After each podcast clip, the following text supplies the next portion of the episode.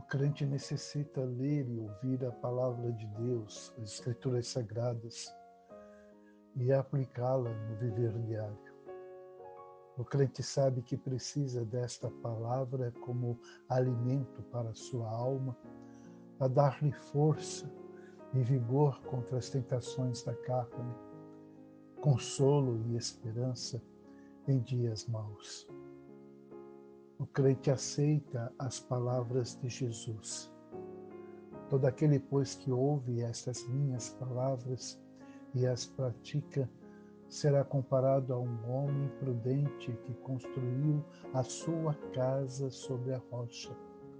Caiu a chuva, transbordaram os rios, sopraram os ventos e bateram com força contra aquela casa, e ela não desabou porque tinha sido construída sobre a rocha.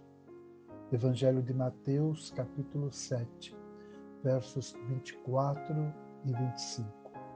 Pastor Luiz Fernandes, Jesus te abençoe.